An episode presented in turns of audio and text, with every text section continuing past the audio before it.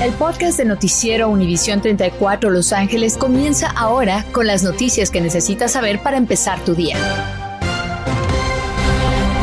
¿Cómo está? Muy buenos días, es 26 de octubre, son las 5 de la mañana, qué bueno que está con nosotros. Hay mucha información esta mañana, Anabel, buenos días. Muy buenos días, y tú ya estás sintiendo ese frío. Oh, me estaba congelando esta noche, así es que esperemos que usted se mantenga todavía arropadito. ¿Qué tal? Muy buenos días a todos ustedes una escuela abandonada se está quemando. El edificio está ubicado en el 16209 al este de San Bernardino Road y la North Vincent Avenue. Tempranito llegaron cuadrillas del Departamento de Bomberos de Los Ángeles y también del Departamento de Bomberos de West Covina. Comenzó el ataque a las llamas que salían por el techo. Se incrementó la emergencia, ya van en dos alarmas y por el momento no se reportan heridos en este incendio. Si usted ve por ahí, esto es lo que está pasando.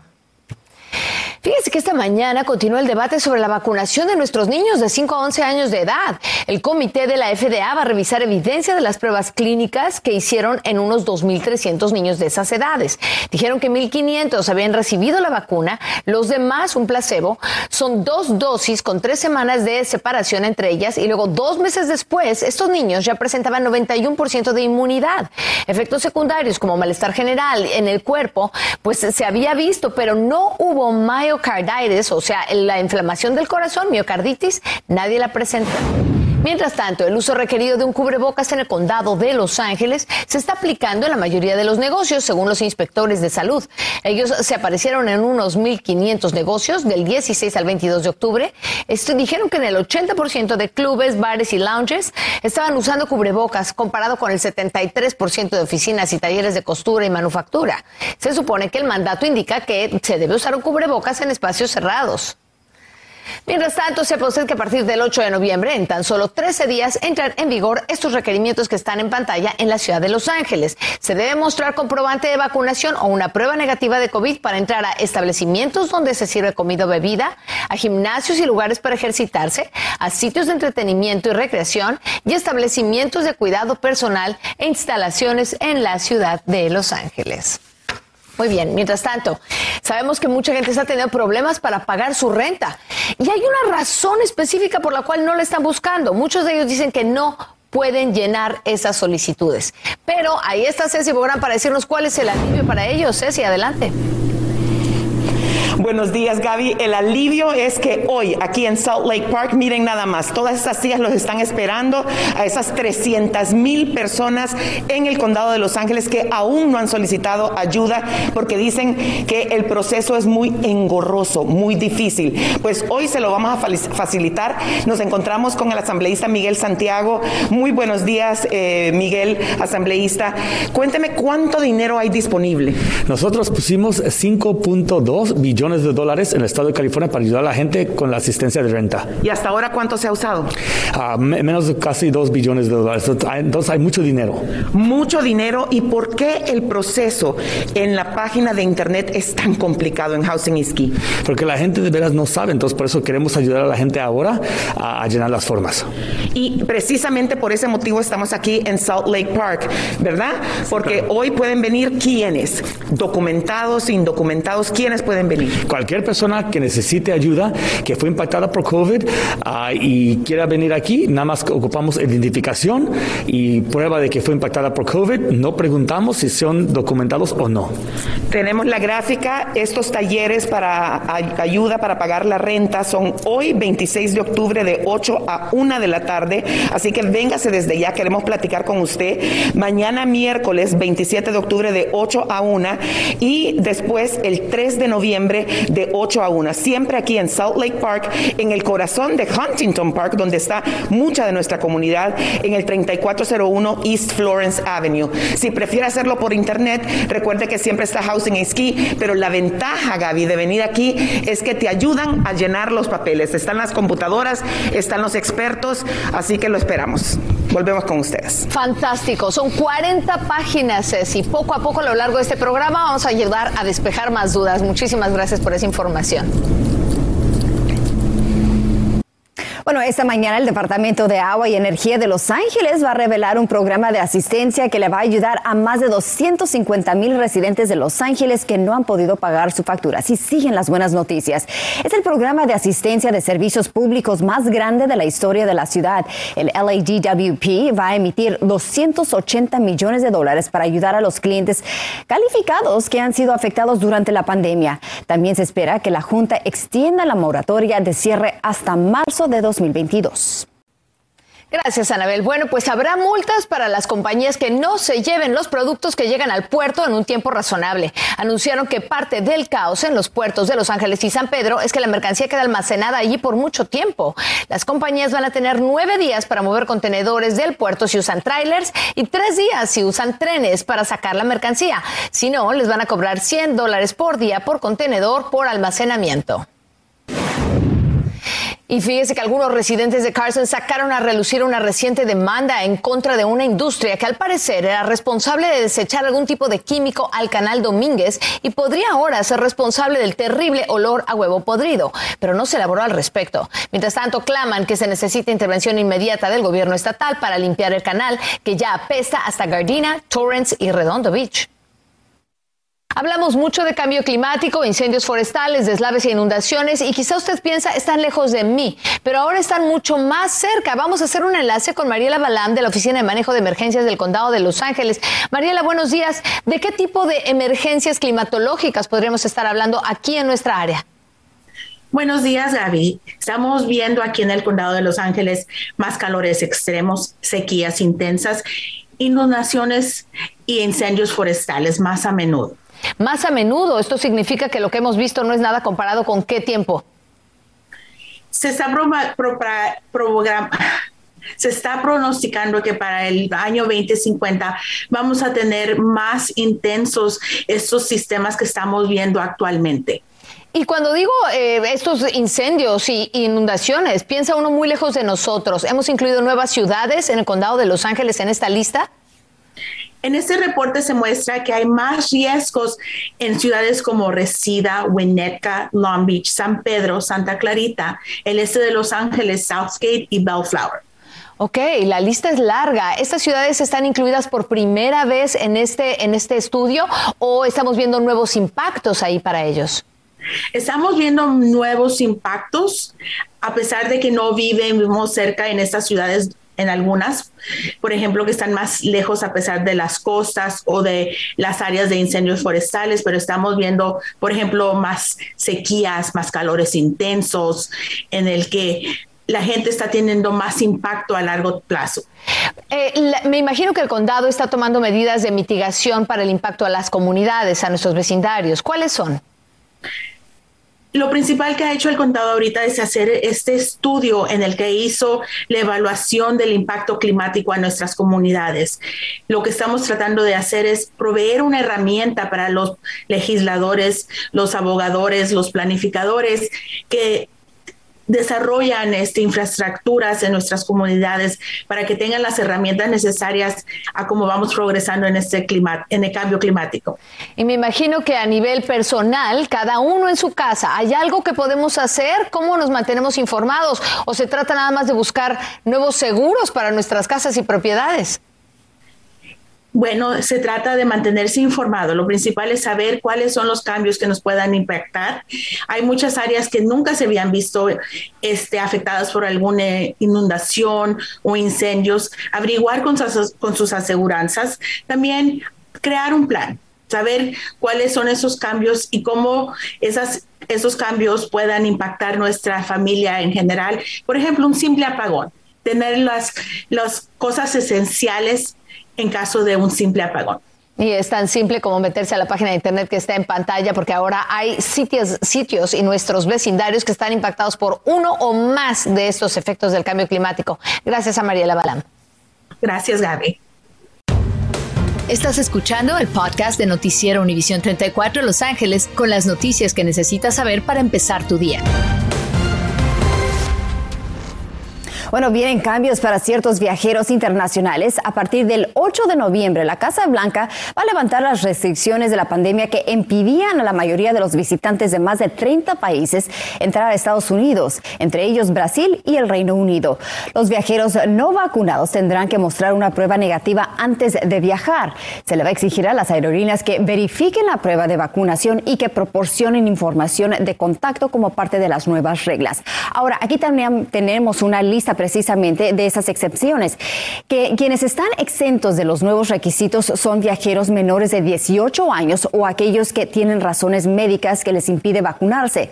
Si están entre los 2 y los 17 años, tendrán que realizar una prueba de COVID tres días antes de la salida si viajan con un adulto completamente vacunado. Otras exenciones incluyen aquellos que viajan con visas de no turista de países con baja disponibilidad de vacunas. Ellos tendrán que proporcionar una carta por el gobierno del país que indica que la necesidad pues, de viajar. Para muchas familias podría complicarse aún más ir a hacerse una prueba del coronavirus en el invierno y por eso la administración del presidente Biden está trabajando para que haya más pruebas caseras de COVID disponibles. Van a invertir 70 millones de dólares para desarrollar pruebas que se puedan comprar sin receta médica y hacerse en casa. La idea es de que no tengan que sacar personas mayores o niños chiquitos de casa en medio del frío y solo salgan en caso de que una prueba preliminar indique positivo. Y bueno, ahora tenemos otra razón más para amamantar a nuestros hijos. Un nuevo estudio de UCLA indica que podría tener beneficios a largo plazo para el cerebro de la madre. Según investigadores, de las 115 mujeres mayores de 50 años que analizaron, notaron que las que habían amamantado a sus bebés obtuvieron mejores resultados en las pruebas cognitivas que quienes nunca lo habían hecho. Este estudio es uno de los pocos que ha analizado los efectos sobre la salud a largo plazo de las mujeres que amamantaron a sus bebés. California no está predicando con el ejemplo. Hay miles de empleados públicos estatales que aún no están vacunados y están yendo a trabajar a la oficina como si nada. El 12 de agosto fue la fecha que el gobernador les dio para estar vacunados, pero solo el 66% de ellos han mostrado comprobante. Y aparte de ello, son muy pocos los que se están haciendo la prueba semanal. Como ejemplo, en el DMV hay 3.600 empleados sin vacunar y solo 411 se están haciendo la prueba a la semana. Gaby. Quizá ustedes de esas miles de personas que no han podido pedir ayuda para la renta y es que el proceso parece ser complicado. Uno de los detalles es que la gente no puede decir cuánto es que ha perdido, muchos de ellos empleados por ellos mismos. Ceci Morán esta mañana nos dice, Ceci, ¿va a haber respuestas y estrategias para ayudar a estas personas el día de hoy? Definitivamente, Gaby, porque aquí en Salt Lake Park, en esta oficina, bueno, en el centro comunitario, están estas sillas listos para recibirlos y le van a llenar la solicitud por usted. Me encuentro con Moy Morales, él es de la ciudad de Huntington Park. Moy, buenos días. Buenos días. ¿Qué, ¿Cuál es la expectativa? ¿Llega mucha gente? Sí, llega mucha gente. Hay una línea desde bien temprano y se llena, pero hay mucha ayuda que les podemos dar. Que vengan temprano. Bien temprano y que traigan sus mascarillas, por favor. Tienen que traer su mascarilla porque esto es en interiores y les vamos a dar los requisitos que deben de traer, los documentos necesarios, prueba de identidad, prueba de ingresos, impuestos del 2020 o W2, contrato de alquiler o libro de alquileres, facturas de servicios públicos contacto del propietario, bien importante porque recuerda que el propietario tiene que estar involucrado en la solicitud. Me encuentro también con el asambleísta Miguel Santiago. ¿Qué más deben de traer? Buenos días, asambleísta. Bueno, primero no preguntamos si son documentados o no documentados. Traigan esos documentos, traigan su mascarilla y lo podemos hacer en el internet. Dura como 30 minutos. En 30 minutos salen ya con su aplicación llena. Sí, absolutamente. Y luego verificamos uh, como el Estado y mandamos un mensaje si califican o no califican. Muchísimas gracias, asambleísta asambleísta Miguel Santiago, por estar aquí esta mañana. Vamos a ver la gráfica con la dirección de este lugar. Son talleres de ayuda para pagar la renta hoy, mañana miércoles y el miércoles que viene de 8 de la mañana a 1 de la tarde en Salt Lake Park, 3401 East Florence Avenue en Huntington Park. Moy, ¿cuál es la calle que cruza? Florence y la Salt Lake. Florence y Salt Lake. Lo esperamos aquí hasta la una de la tarde. Estarán ayudando a las personas. Así que venga temprano. Yo soy Cecilia Bográn desde Huntington Park. Continuamos con más. Hay preocupación entre los padres de familia y estudiantes de la preparatoria Hamilton, donde se dio un supuesto caso de abuso sexual en el baño de los hombres. El LAPD confirmó que están investigando el incidente revelado por un estudiante, quien dijo fue asaltada por varios jóvenes dentro de ese baño. El LAUSD emitió un comunicado. Dicen que alientan a todo estudiante víctima de este tipo de crimen a que se acerque a hablar con especialistas y todas las víctimas de asalto sexual pueden tener ayuda 24 horas al día en la línea nacional de abusos. Ahí lo tiene en pantalla, número 800-656-4673. Bueno, y en otras cosas, hay nuevas medidas del EDD que están implementando para tratar de evitar fraudes y están tomando más tiempo para quienes solicitan ayuda por desempleo, pero están siendo efectivos. Ahora, están eh, evitado, han invitado, quiero decir, a pagar 120 mil millones de dólares a estafadores. Esto lo han evitado. De esta forma, el problema es que quienes sí tienen un caso válido deben esperar hasta seis meses para que el EDD compruebe que no se trata de una estafa. Si la información que presenta no concuerda con la que envió el empleador, pero si algo así pasa, entonces le van a estar enviando sus pagos siempre y cuando pase unos filtros de seguridad. Y hay una nueva ayuda en Los Ángeles para que los pequeños negocios y restaurantes que todavía están con problemas después de la pandemia se recuperen.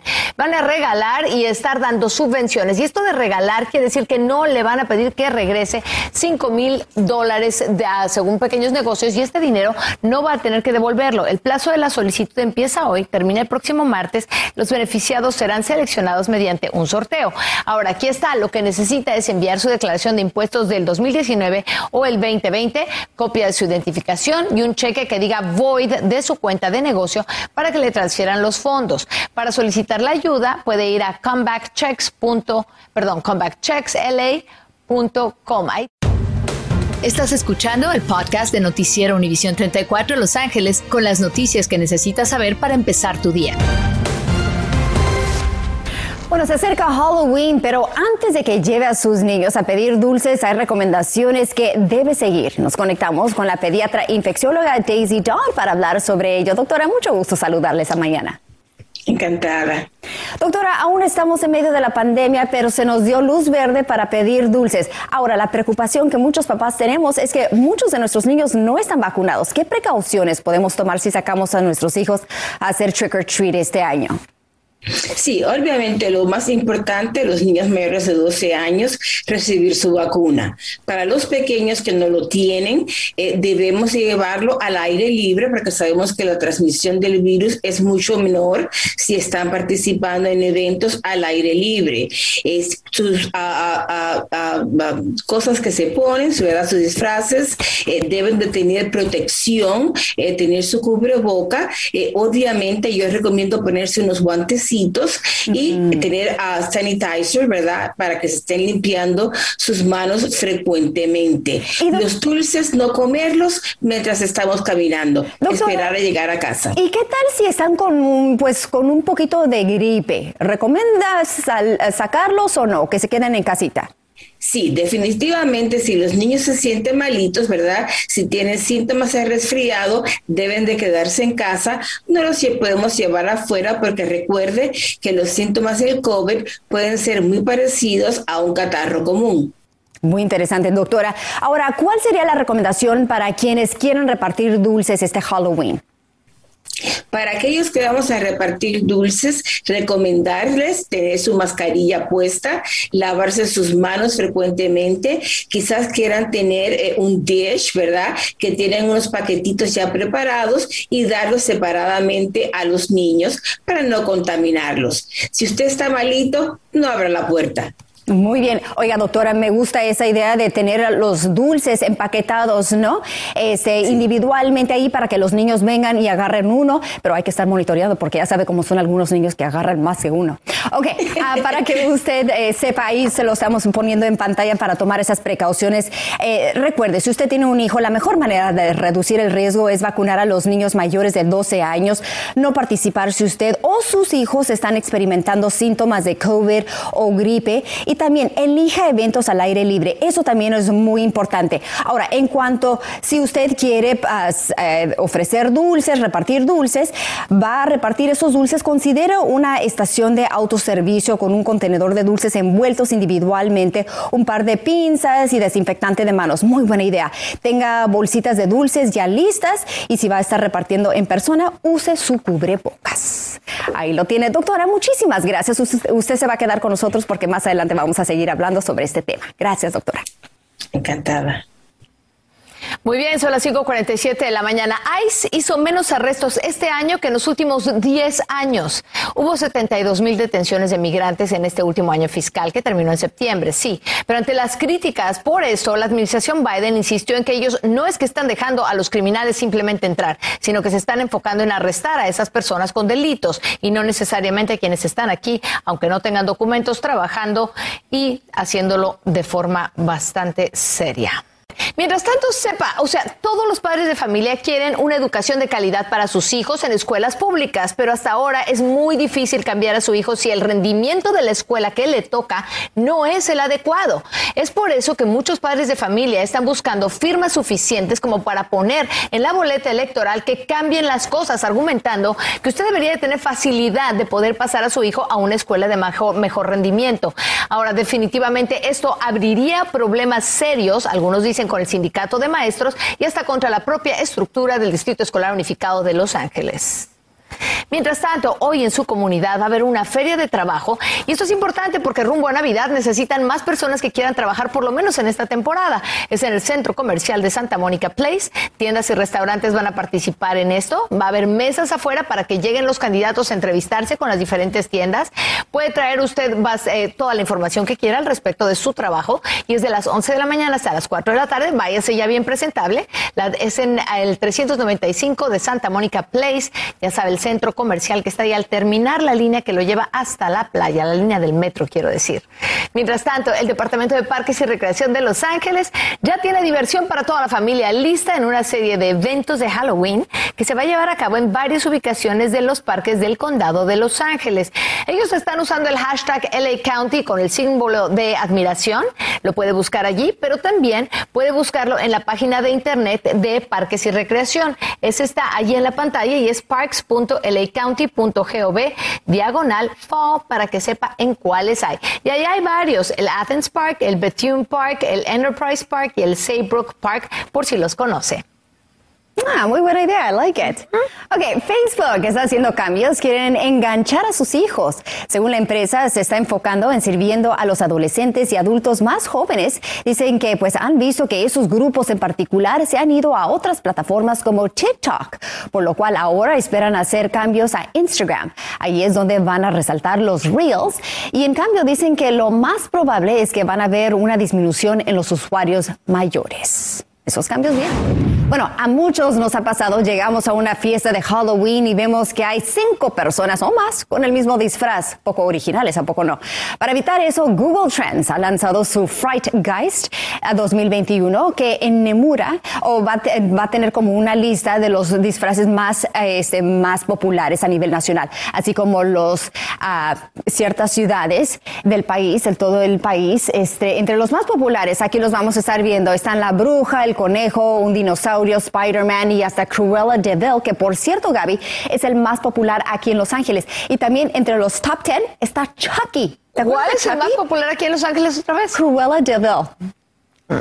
Sí, es que, porque se me es que salió la película Dollars que, que dijiste. Ese es el que me encanta a mí. Problemas. Yo quiero que todo el mundo se ponga Cruella de Vil. Ay, no, no, es súper divertido, la verdad que sí. Cruella de Vil, ya tenemos su disfraz. Gracias por escuchar el podcast de Noticiero Univisión 34 Los Ángeles con las noticias que necesitas saber para empezar tu día. Puedes descubrir otros podcasts de Univisión en la aplicación de Euforia o en univision.com diagonal podcast.